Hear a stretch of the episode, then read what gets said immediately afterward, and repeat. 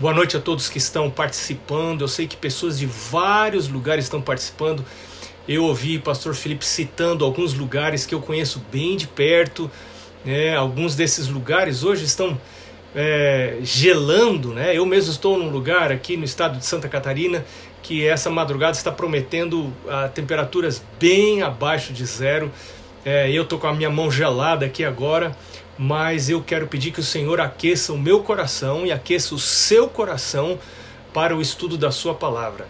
É, o tema de hoje é o foco da vida cristã.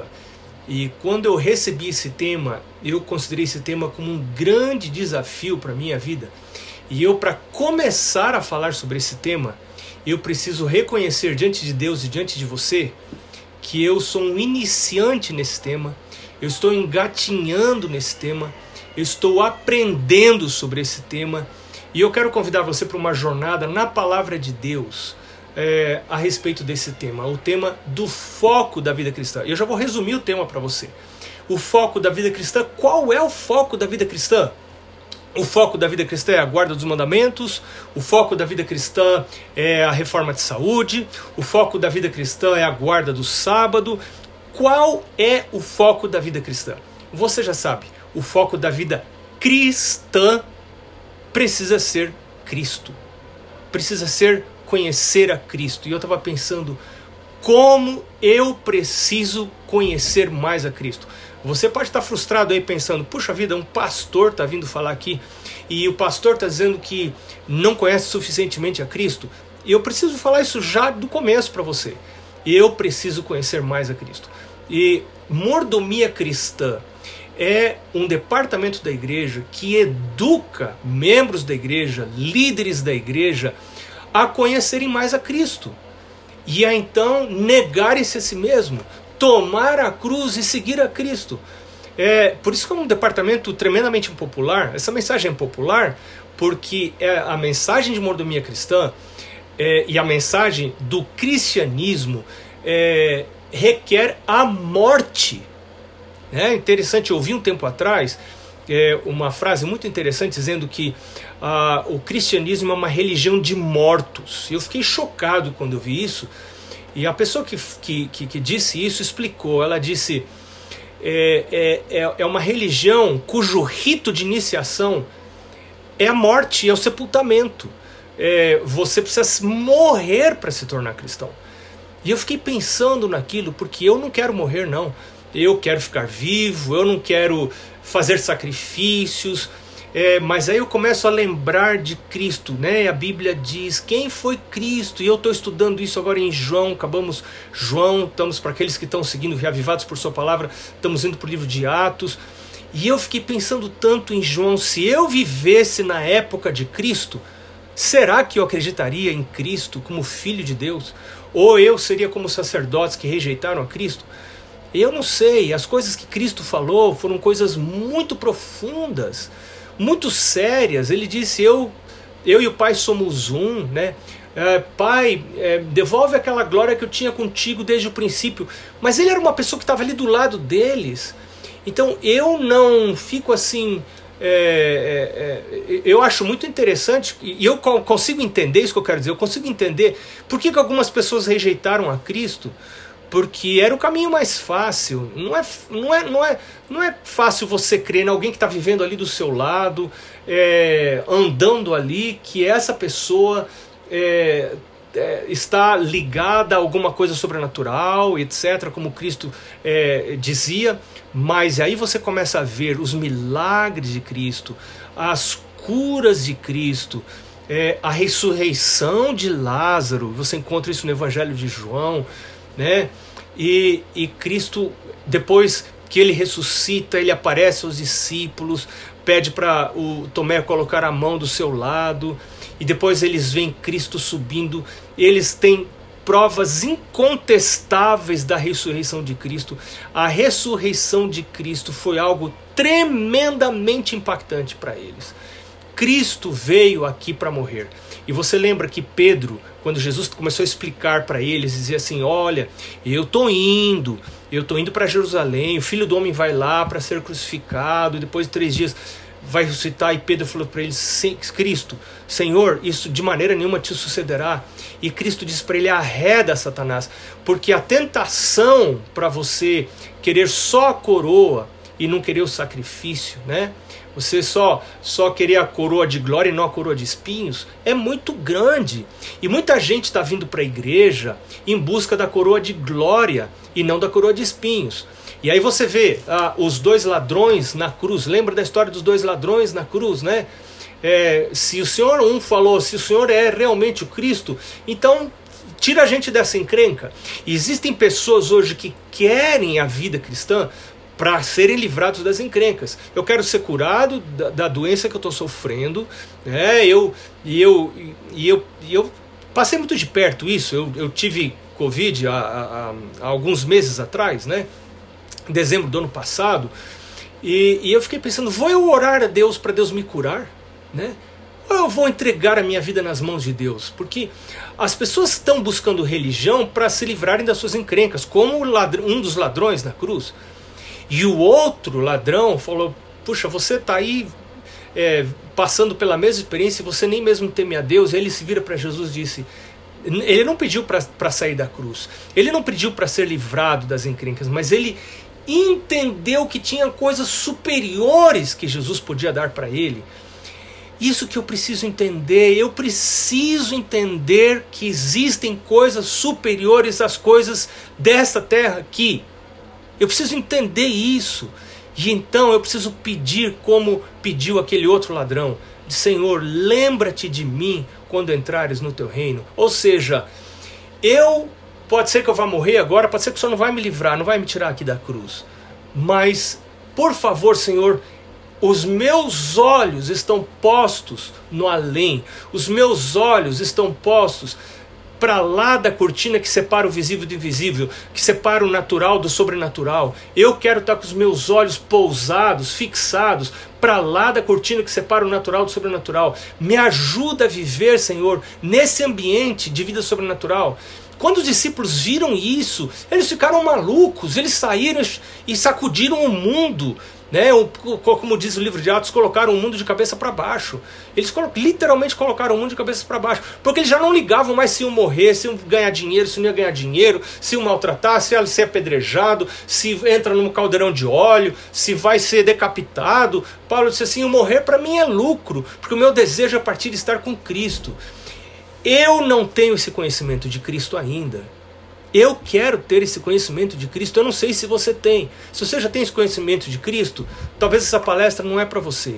Essa palestra é para pessoas como eu, que ainda não têm esse conhecimento de Cristo, estão em busca desse conhecimento de Cristo. E eu tenho alguns bloqueios, alguns bloqueios. Um desses bloqueios é, está na minha natureza pecaminosa. Eu nasci com tendências, com desejos, com inclinações para o pecado. Agora eu quero convidar você, nós vamos ser PowerPoint nessa, nessa apresentação, porque eu quero convidar você para manejar a sua Bíblia. Se você vê o verso lá no, na, na tela do PowerPoint, você não precisa pegar a Bíblia. Eu queria que você pegasse a sua Bíblia. Quem sabe você pegasse uma lapiseira e você sublinhasse a sua Bíblia, alguns textos que eu considero importantes. Existem muitos textos sobre esse assunto. Eu selecionei alguns apenas que podem ser importantes na sua caminhada, como tem sido na minha caminhada. Lembre-se, tenha paciência com a sua caminhada, porque a vereda do justo é como a luz da aurora que vai brilhando mais e mais até ser dia perfeito. Agora, eu só quero relembrar você, enquanto a gente começa esse estudo, que se você é um líder de mordomia cristã, se você é um pastor, você é um ancião da igreja, ou você apenas está escutando esse seminário porque Deus tocou no seu coração, mas eu vou falar agora mais para líderes de mordomia cristã. O maior alvo da minha vida como líder de mordomia cristã não é levar o pessoal a guardar o sábado, levar o pessoal a dizimar, levar o pessoal a adotar a reforma de saúde. Estas coisas são boas, mas elas não podem ser o foco da minha vida cristã.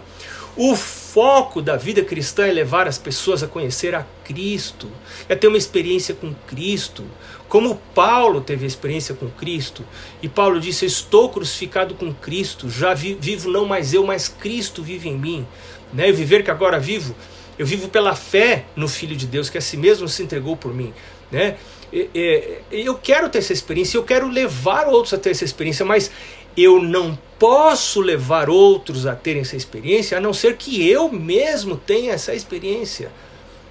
E eu quero passar agora com você é, por alguns versos da Bíblia, vamos fazer um, um passeio, né, um passeio juntos em alguns textos da palavra de Deus. O primeiro texto, a primeira parada desse nosso passeio está no livro de Filipenses, já está aberto aqui minha Bíblia, está aqui ó. Eu quero convidar você a abrir a sua Bíblia e a sublinhar esse texto, é, Filipenses capítulo 3. Eu, eu gosto muito do livro de Filipenses, é um dos meus livros preferidos no Novo Testamento. A gente até nem devia ter livro preferido, né? É uma coisa meio errada dizer isso, mas, mas é verdade. Viu? É, a gente deveria preferir a Bíblia toda, né? Toda a Escritura inspirada por Deus, né? Não só o Novo Testamento, o Velho Testamento também, a Bíblia toda, né? A gente tem que prezar, val, valorizar. É, é, é Filipenses capítulo 3, verso 7 em diante, verso 7 até verso 11. Paulo diz assim: Nós vamos passar meio rápido, né? Vou tentar passar, porque é difícil passar rápido por esses textos. Paulo diz assim: Mas o que para mim era lucro, o que é para você lucro? Eu me lembro quando eu estava é, em cima do muro, quando eu estava lá do outro lado, longe de Deus, e quando Deus usou várias circunstâncias, vários artifícios para me chamar para o seu lado. E tinha muita coisa que eu considerava como lucro. Eu considerava lucro vestir roupas de marca famosa. Eu gostava de virar etiqueta famosa por lá de fora, para as pessoas verem etiqueta, roupa que eu estava. Tudo são coisas que eu valorizava. Eu valorizava namorar com uma garota bonita. Eu pensava que isso era o alvo da vida. É, é, é, me casar com alguém, ter experiências de contato físico, né, nesses nesses relacionamentos, eu achava que isso era a coisa, eram coisas importantes da vida. Eu valorizava, eu não tinha de cair morto, sou filho de pastor, eu comportava, eu comecei a trabalhar como professor de escola adventista, ganhava muito pouquinho, mas eu valorizava comer num bom restaurante. Você não é rico, mas você parece rico. E ali estão os talheres, os pratos bonitos e estas é, é, esses sinais de riqueza, eles eram muito importantes para mim. Eu considerava essas coisas muito importantes. Eu sonhava em ter um carro zero, um carro que as pessoas olhassem para mim e dissessem assim: "Nossa, esse camarada realmente é um camarada importante". Estas coisas eram o tipo de coisas que eu considerava como lucro. Paulo diz: "O que eu considerava como lucro, eu isto considerei perda por causa de Cristo". Sim, deveras considero tudo como perda por causa da sublimidade do conhecimento de Cristo Jesus. Eu me lembro que eu estava, eu repeti de ano, eu estava para repetir de ano segunda vez. E só por um milagre eu poderia passar. A minha cabeça é muito fechada, é muito obtusa. Eu é, não sou uma pessoa inteligente. É, eu dependo muito de auxílio sobrenatural para tudo que eu faço. Eu não posso fazer as coisas sozinho, eu não tenho como fazer as coisas sozinho. E às vezes a, a inteligência é um atrapalho na vida cristã. As pessoas muito, muito inteligentes, elas tendem a confiar nelas, é, confiar no seu próprio taco. Eu não tenho como confiar no meu próprio taco, porque eu sei que eu não tenho essa inteligência. Eu repeti de ano, eu estava para repetir outra vez de ano, no terceiro ano do ensino médio, e eu me lembro que eu pensei assim: se eu repetir uma, mais uma vez, eu vou parar de estudar porque é atestado de orelhudo. Não, não, não, não, tem outra, não tem outra, é atestado de orelhudo. Eu, eu, eu não sou desse, desse, desse negócio de estudo, não é para mim, notas ruins e um problema em casa. Meu pai pagava estudo, meu pai pagava aula de música para mim. Meu pai, nesse, nesse ano que eu repeti, eu repeti em tudo. Eu fazia dois cursos, eu fazia o ensino médio e fazia um outro ensino médio em música. E como eu repeti em tudo, né? É, meu pai disse: Eu só vou continuar pagando ensino médio para você, a música agora eu não pago mais. Aí eu tive que conseguir, é, fui estudar no conservatório da Prefeitura de São Paulo, é, do município de São Paulo, e, e, e, e, era muito difícil, que era muito longe e tal. Eu perdi alguns grandes privilégios por, por essa, pelo jeito que eu era. Né? E então eu comecei a orar, eu come, lembro que eu comecei a orar é, quase em desespero, varando noite estudando, minha mãe ao lado, minha mãe ficava ao lado, né? E nesta época eu tinha um namoro que não agradava os meus pais. Não agradava os meus pais, porque meus pais eram tementes a Deus, e queriam, queriam que eu seguisse a Deus e viam que aquele namoro, se progredisse, eh, não me levaria para o reino de Deus, me afastaria do reino de Deus e me afastaria dos propósitos que Deus tinha para minha vida. E o meu pai falou comigo uma vez só, e ele disse: Filho, eu vou falar com você uma vez só. E ele disse para mim: Filho, esse namoro não vai dar certo. É, é, ou, ou, melhor, é, pode. Namoro, quando dá certo, você casa, né?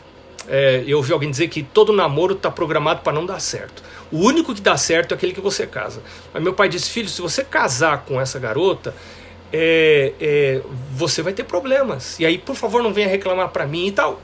Enfim, eu estava buscando Deus, eu queria Deus. E o, que, o ponto que eu quero chamar a atenção aqui, antes da gente é, ler é, é, é Mateus é, capítulo 16, verso 24 a 27, Jesus diz assim: Aquele que quiser vir após mim, negue-se a si mesmo, tome a sua cruz e siga-me.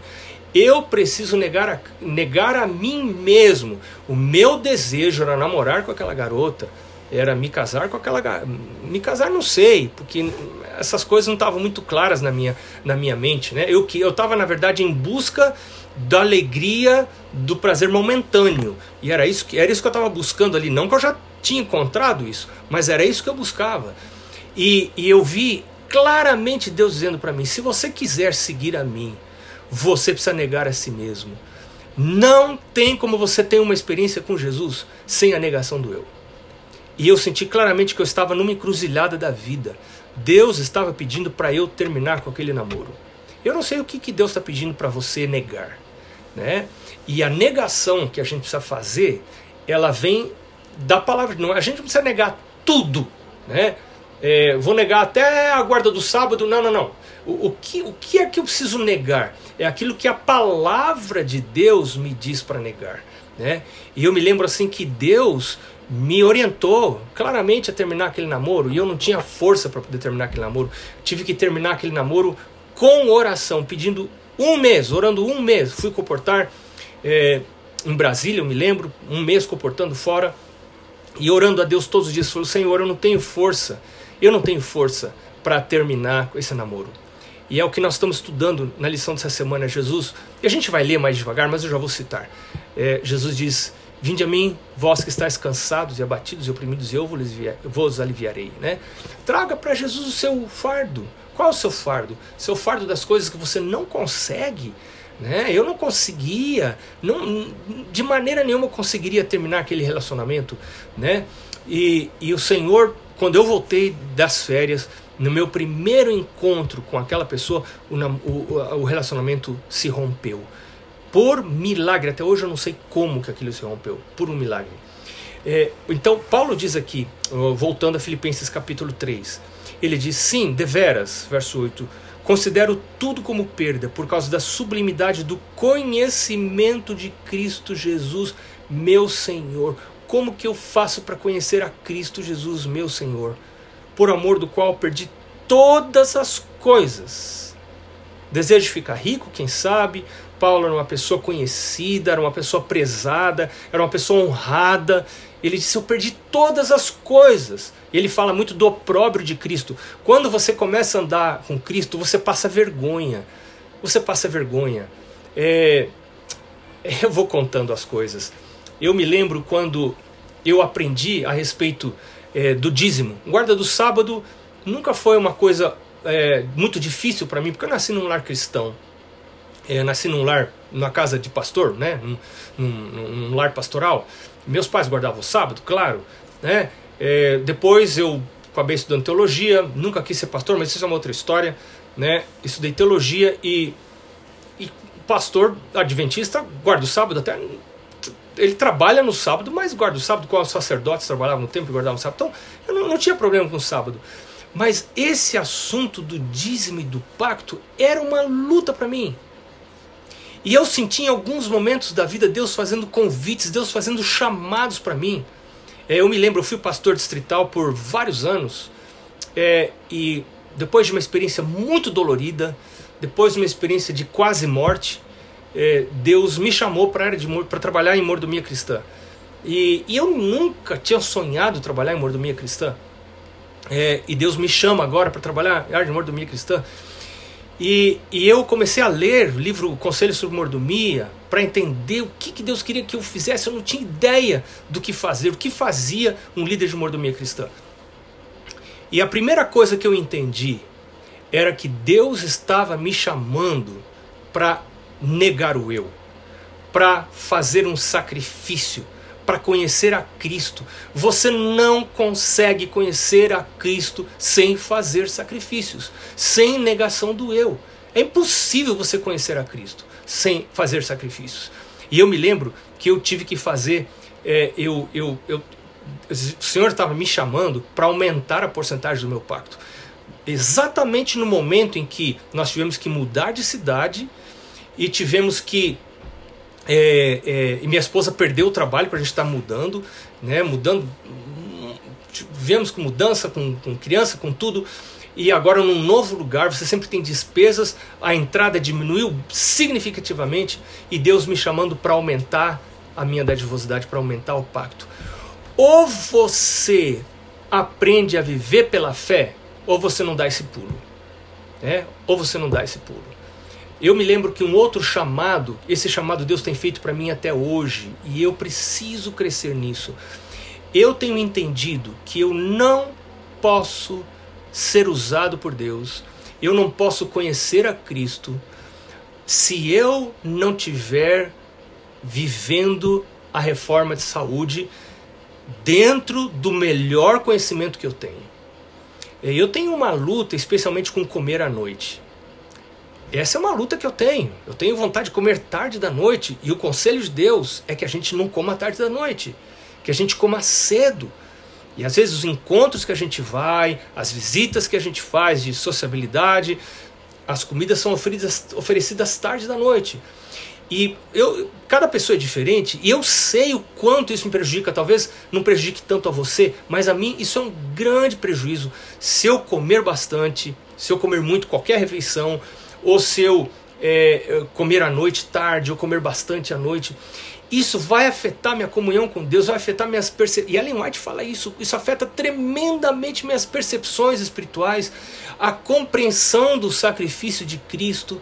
E eu tenho entendido isso, eu tenho pedido ao Senhor que me ajude, eu tenho que crescer nisso.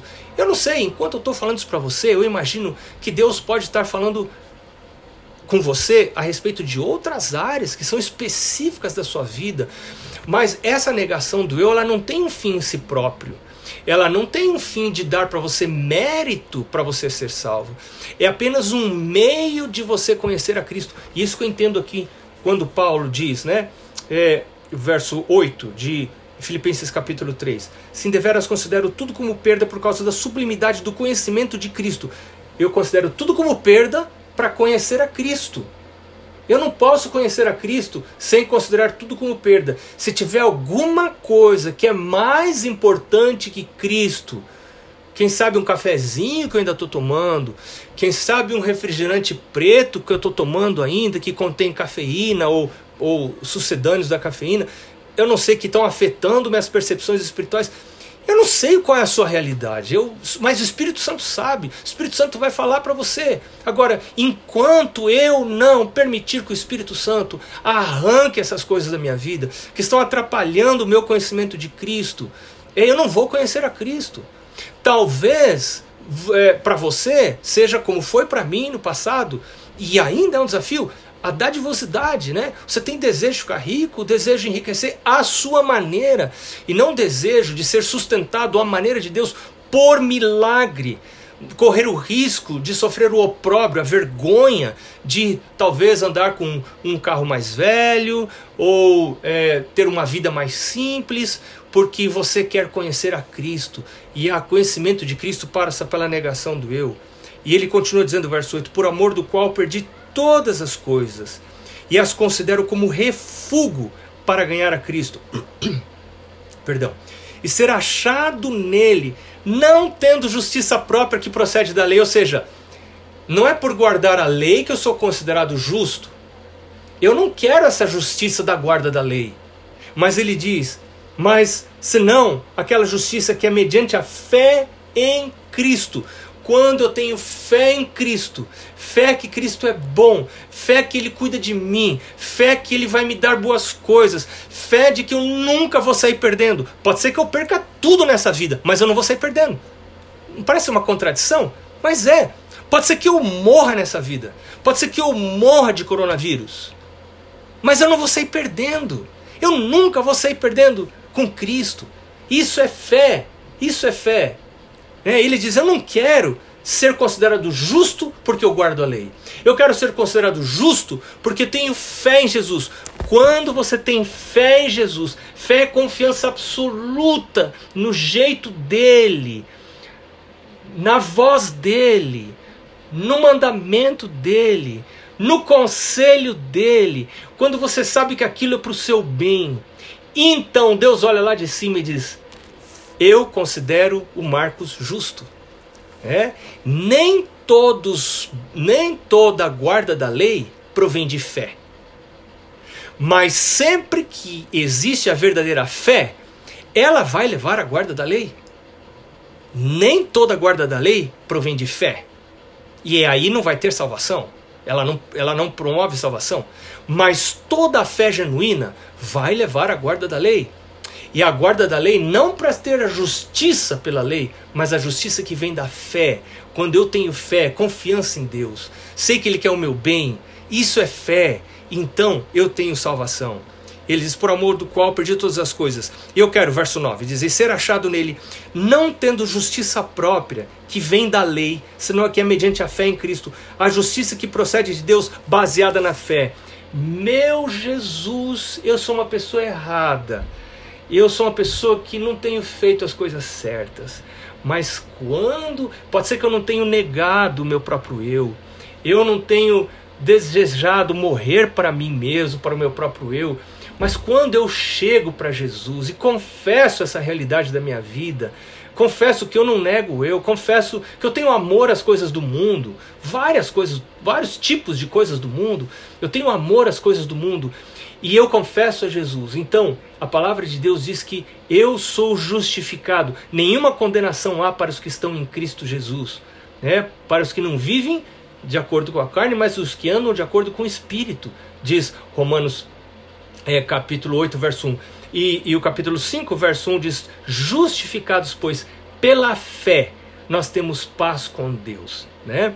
É, mas Paulo continua dizendo, é, eu vou ler numa outra tradução que eu gosto muito, a nova versão é, do King James. Ela diz assim: Paulo diz assim, eu quero conhecer a Cristo. Olha só! Paulo dizendo, eu quero conhecer a Cristo. Paulo também não conhecia Cristo. Ele diz: Eu quero conhecer a Cristo e o poder da sua ressurreição. O poder da sua ressurreição. Se eu quero conhecer o poder da sua, sua ressurreição, então eu também quero ser ressuscitado, certo? Para conhecer o poder da sua ressurreição. Mas para ser ressuscitado, eu preciso morrer. Se eu não morrer, eu não posso ser ressuscitado. E eu quero relembrar você o que eu disse no começo a vida cristã, a religião cristã, é uma religião de pessoas que morreram, de pessoas que foram crucificadas com Cristo. E agora dizem como Paulo: vivo não mais eu, mas Cristo vive em mim. Só estas pessoas poderão ser ressuscitadas. Ele diz então, verso 10: Quero conhecer a Cristo, o poder da sua ressurreição e a comunhão dos seus sofrimentos, conformando-me com ele na sua morte para de algum modo alcançar a ressurreição dentre os mortos. Qual era o foco da vida cristã de Paulo? O foco da vida cristã de Paulo era a ressurreição. Eu quero conhecer a Cristo para alcançar a ressurreição. É isso que Paulo está dizendo aqui. É isso que eu entendo. Eu quero alcançar a Cristo. Eu quero conhecer a Cristo para ser ressuscitado. Eu vou morrer.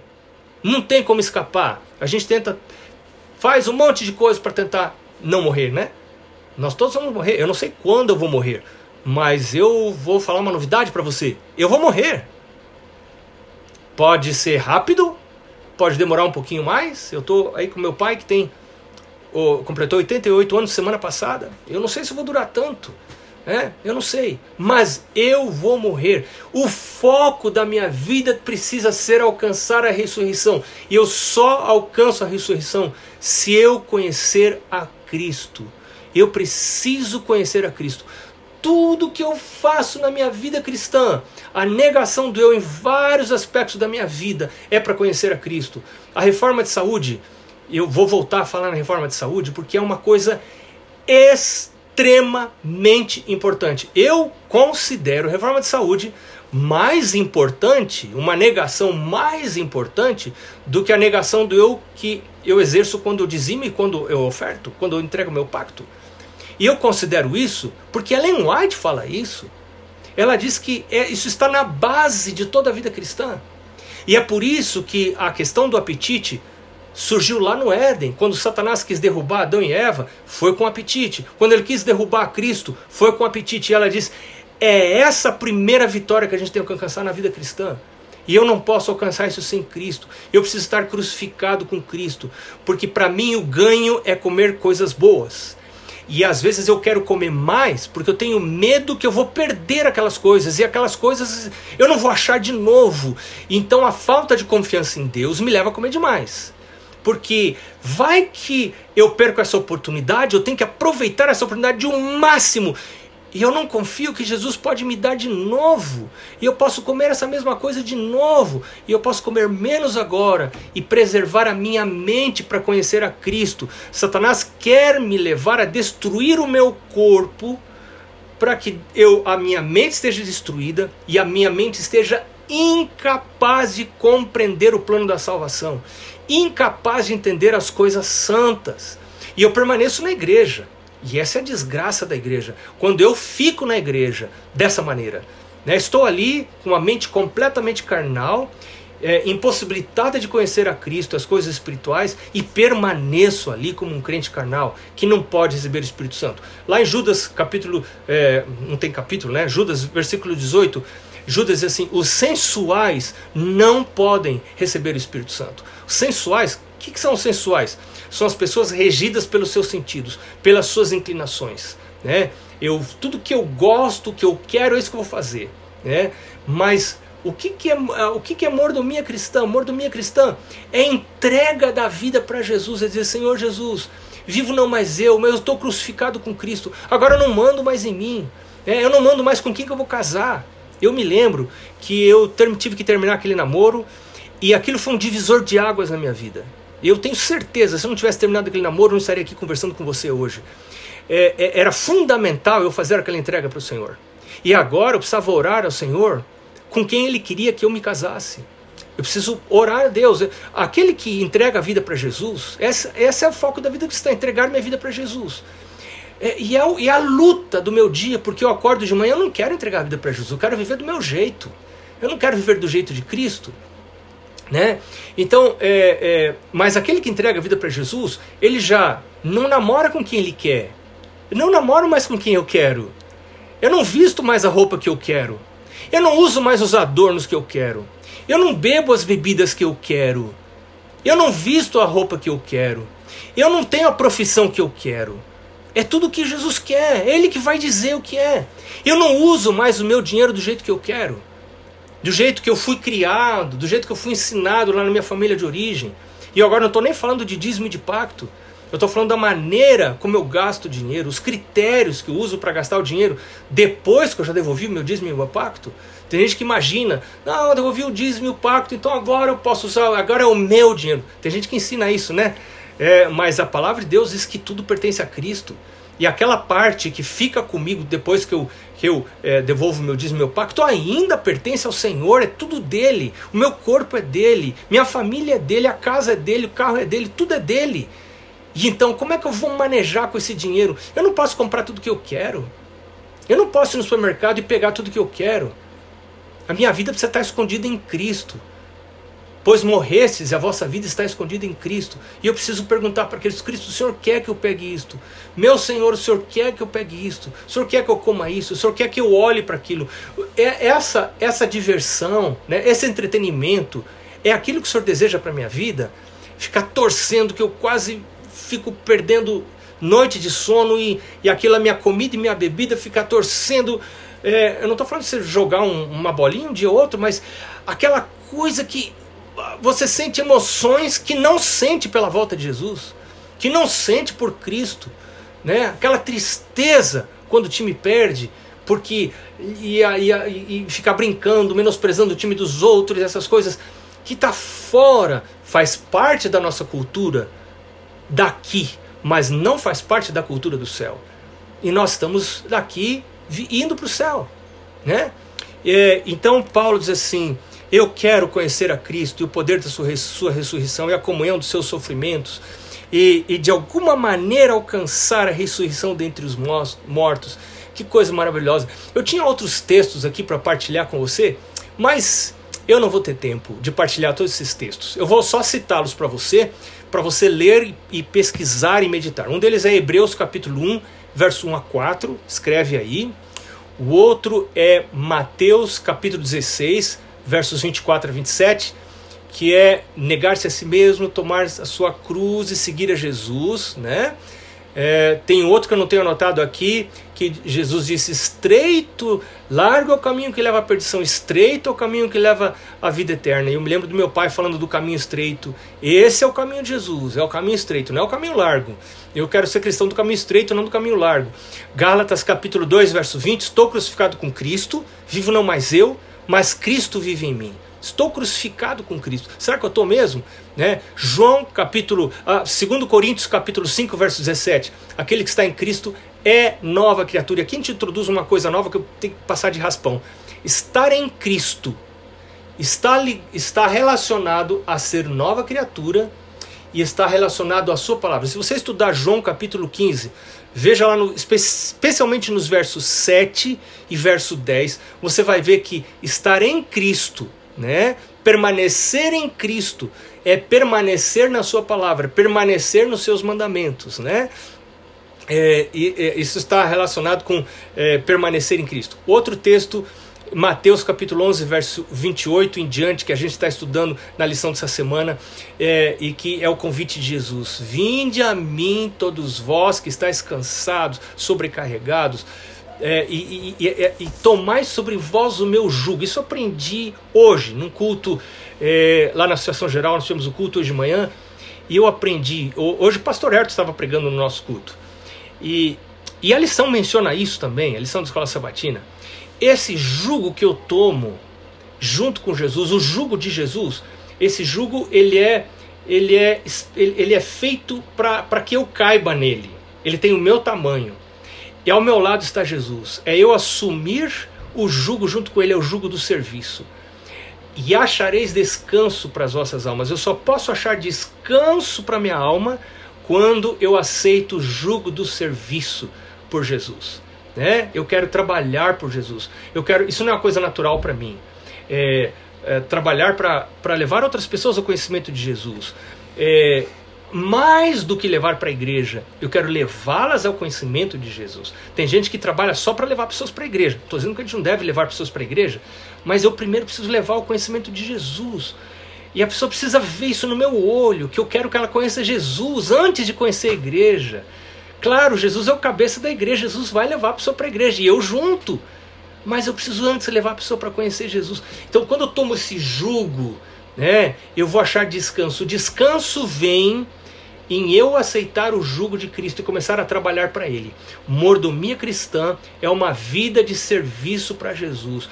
Eu aceito esse jugo e eu me torno um instrumento nas mãos de Deus aqui nessa terra. Eu me torno as mãos de Deus, a boca de Deus, os pés de Deus, os olhos de Deus, o nariz, o ouvido de Deus aqui nessa terra, para ouvir os clamores das pessoas e aliviar.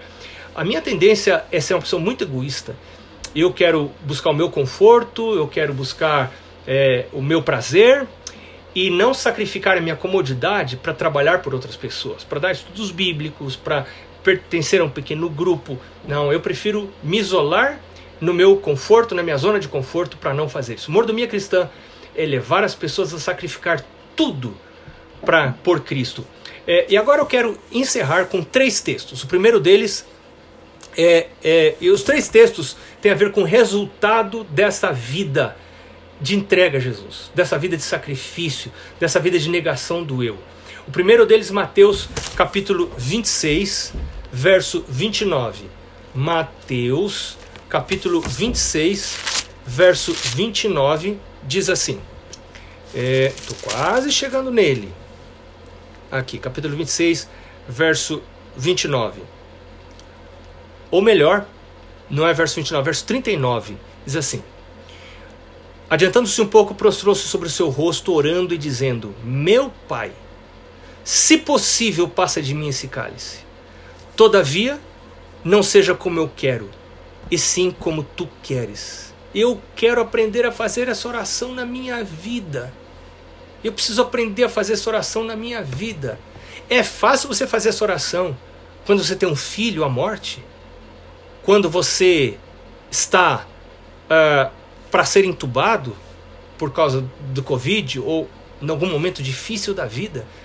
Parece que é mais fácil a gente achar que fé é eu pedir para Deus o que eu quero que Ele faça. E, e, e, eu sou Deus, na verdade, estou dizendo para Deus que, como é que é para Ele fazer. Né? Mas olha a submissão de Jesus aqui.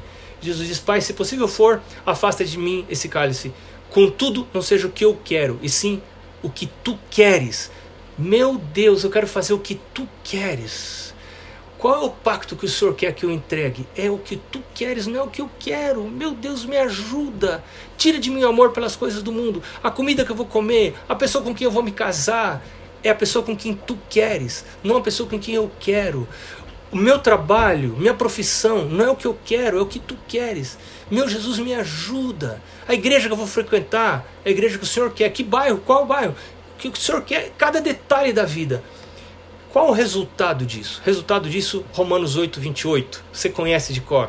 Assim, sabemos que todas as coisas contribuem juntamente para o bem daqueles que amam a Deus, que são chamados de acordo com o seu propósito. Quando você faz essa entrega da vida para Deus, todas as coisas contribuem para o bem.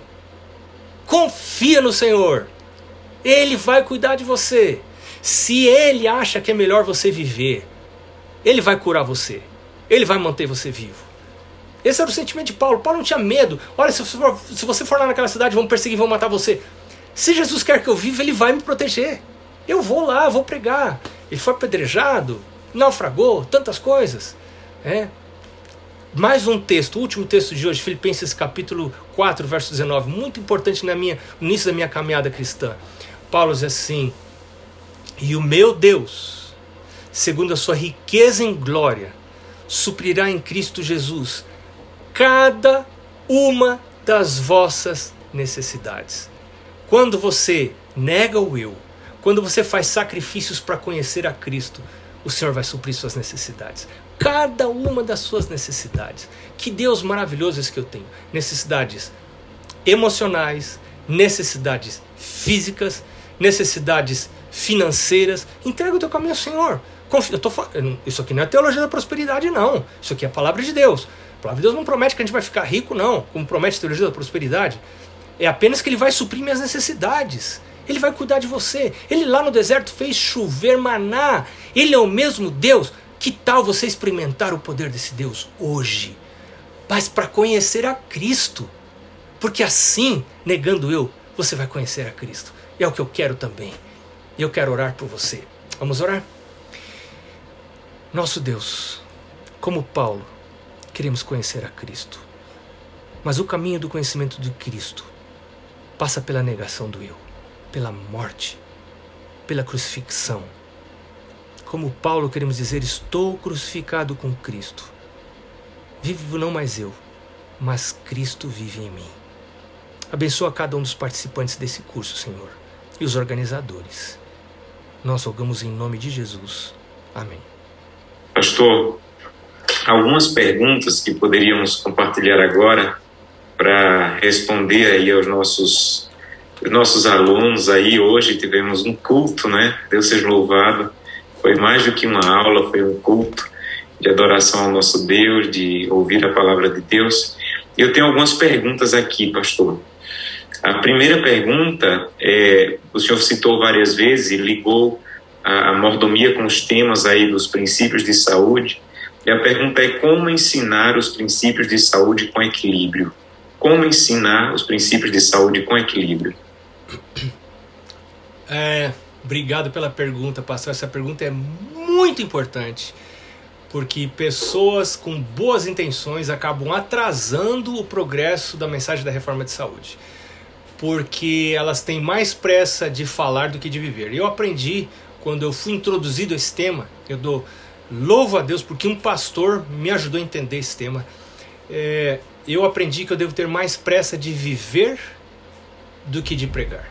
E às vezes as pessoas que vivem a reforma de saúde é, algumas dessas pessoas acabam se tornando pessoas orgulhosas e humilham aqueles que não conseguem ainda enxergar a preciosidade dessa mensagem. E, e tenho assim um espírito de crítica, crítica às vezes à liderança da igreja, crítica a outros que não vivem essa mensagem. Então, esse espírito de crítica, ele não pertence ao reino de Jesus, né? a nossa a, o reino de Deus, diz Paulo, não é nem comida nem bebida, mas alegria e paz no Espírito Santo. Então, é, se eu perdi alegria e paz, se por minha causa alguma coisa que eu falo, é, é, algum irmão está entristecido por causa disso, então está errado. Tá? Eu me lembro é, de uma irmã dizendo de um pastor que ia no seu restaurante e ele começava a abrir as, as, uh, os reservatórios de comida e dizia assim: isso aqui é fritura, não presta. Isso aqui é não sei o que lá, não tá bom. Aqui tem arroz branco, não tá bom. É, eu vou me tornar reformador da saúde para ficar igual você? Não quero. Não quero isso. Não quero ficar igual você desse jeito. A mensagem de saúde, ela foi, ela foi é, idealizada por Deus para tornar as pessoas amorosas, carinhosas, queridas, pensando no lado do outro, então, aquele que realmente está andando com Cristo e a reforma de saúde está operando no seu corpo para conhecer melhor a Cristo, não vai ser uma pessoa crítica. E não vai querer ser uma pessoa que joga confete em si mesmo e dizer: Olha para mim, como eu estou comendo direito. Eu ouvi dizer que alguém disse uma vez para mim que vegan, vegan, nós não somos vegans, né? Mas é, os vegans são aquelas pessoas que nos primeiros três minutos de conversa ela fala quatro vezes que é vegan. Então parece que tem, tem gente assim que quer assim é, aparecer com esse tipo de coisa. Então não é Cristo que está aparecendo. Aí essa mensagem é desequilibrada, pastor. O equilíbrio não está na frouxidão das normas. Né? O equilíbrio está em eu aplicar as normas para minha vida e não para a vida dos outros. Quando eu quero aplicar as normas para a vida dos outros, eu normalmente vou esquecer da minha vida e da minha conexão com Jesus, que é o objetivo da reforma de saúde é a mente estar conectada com Jesus. Né? Perfeito, pastor, perfeito. Eu, eu vi uma mensagem aqui, pastor, da Sônia. A Sônia, ela disse que agora está entendendo o chamado de Deus para ela participar dessas aulas. Pelo que ela está ouvindo, ela está entendendo por que Deus a chamou. Deus seja louvado, Sônia. Eu sei que é o sentimento de muitas pessoas. Pastor, uma outra pergunta pastor, aqui. Eu, essa, eu preciso, pastor, eu preciso, é, eu preciso com, completar um negócio que eu tenho que falar. Por favor.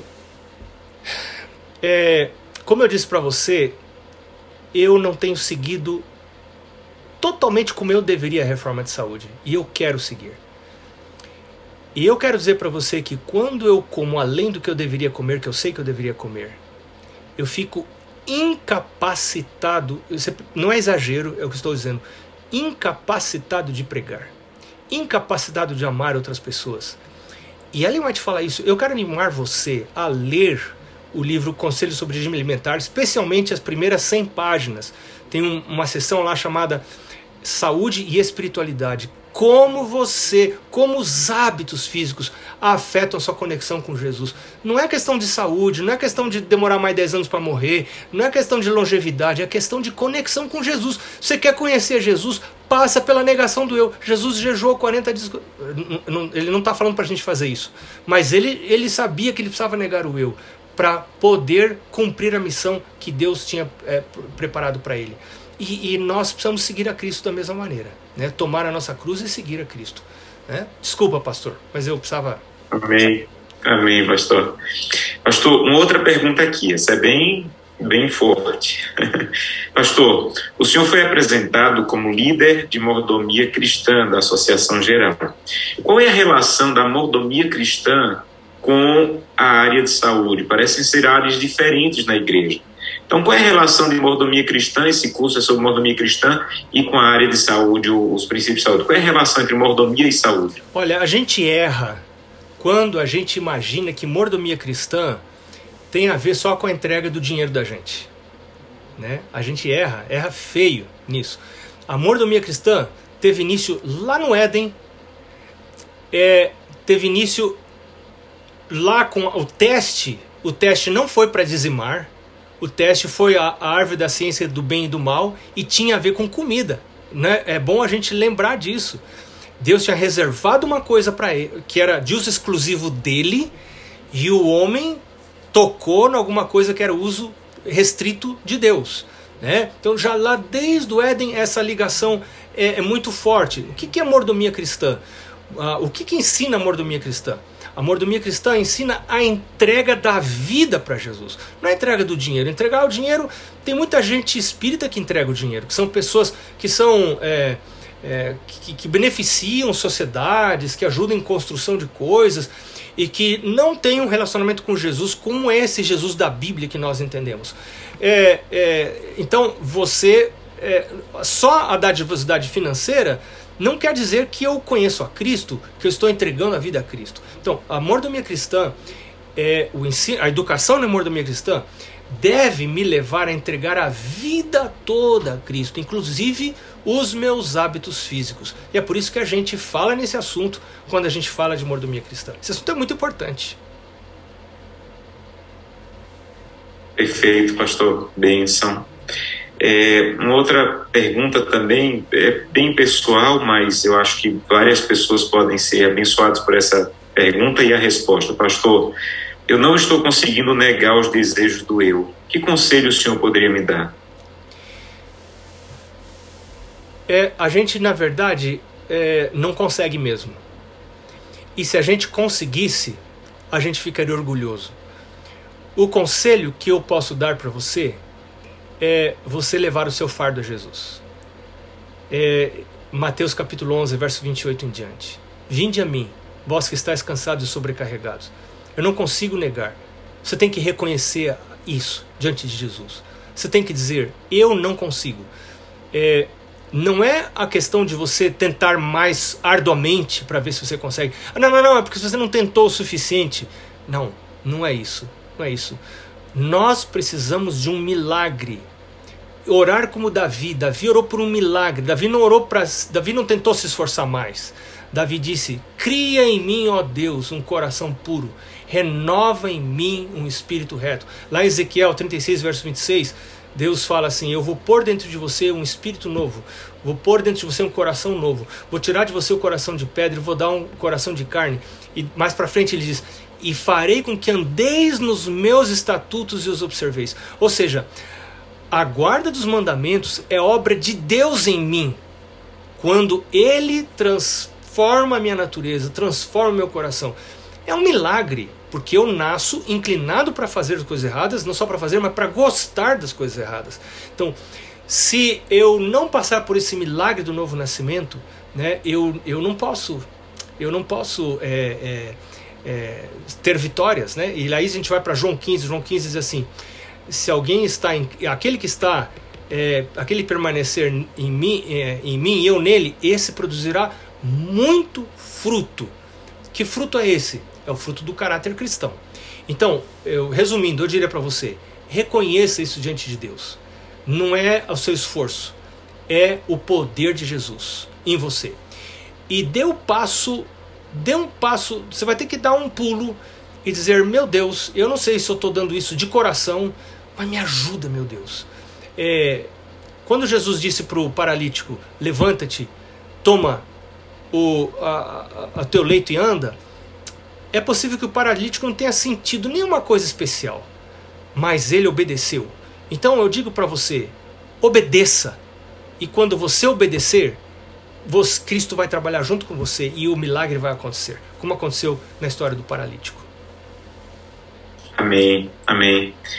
Drica Gonzaga está nos assistindo agora, pastor, e eu, eu creio que essa resposta foi uma resposta aos questionamentos que ela colocou aqui, as perguntas. Drica, assim como várias pessoas colocaram aqui, vou estar também orando por você, por sua vida. Que Deus te fortaleça, fortaleça tuas emoções e te dê paz. Pastor, a Nádia, ela está perguntando se o senhor pode repetir os textos bíblicos que o senhor usou, os últimos textos bíblicos do sermão. Se senhor poderia repetir. Eu posso sim. É, Hebreus capítulo 1, verso 1 a 4. Mateus capítulo 16, versos 24 a 27. Gálatas capítulo 2, 20. 2 Coríntios capítulo 5, verso 17. João capítulo 15, capítulo todo, para a gente meditar, é fantástico. Mateus capítulo 11, verso 28 e em diante. É, Mateus capítulo 26, verso 39, quando Jesus diz: Não seja o que eu quero, sim o que tu queres. Né? Romanos capítulo 8, verso 28. Todas as coisas contribuem para o bem daqueles que amam a Deus. E Filipenses capítulo 4, verso 19. O meu Deus, segundo a sua riqueza em glória, suprirá em Cristo Jesus cada uma das vossas necessidades. Pode confiar.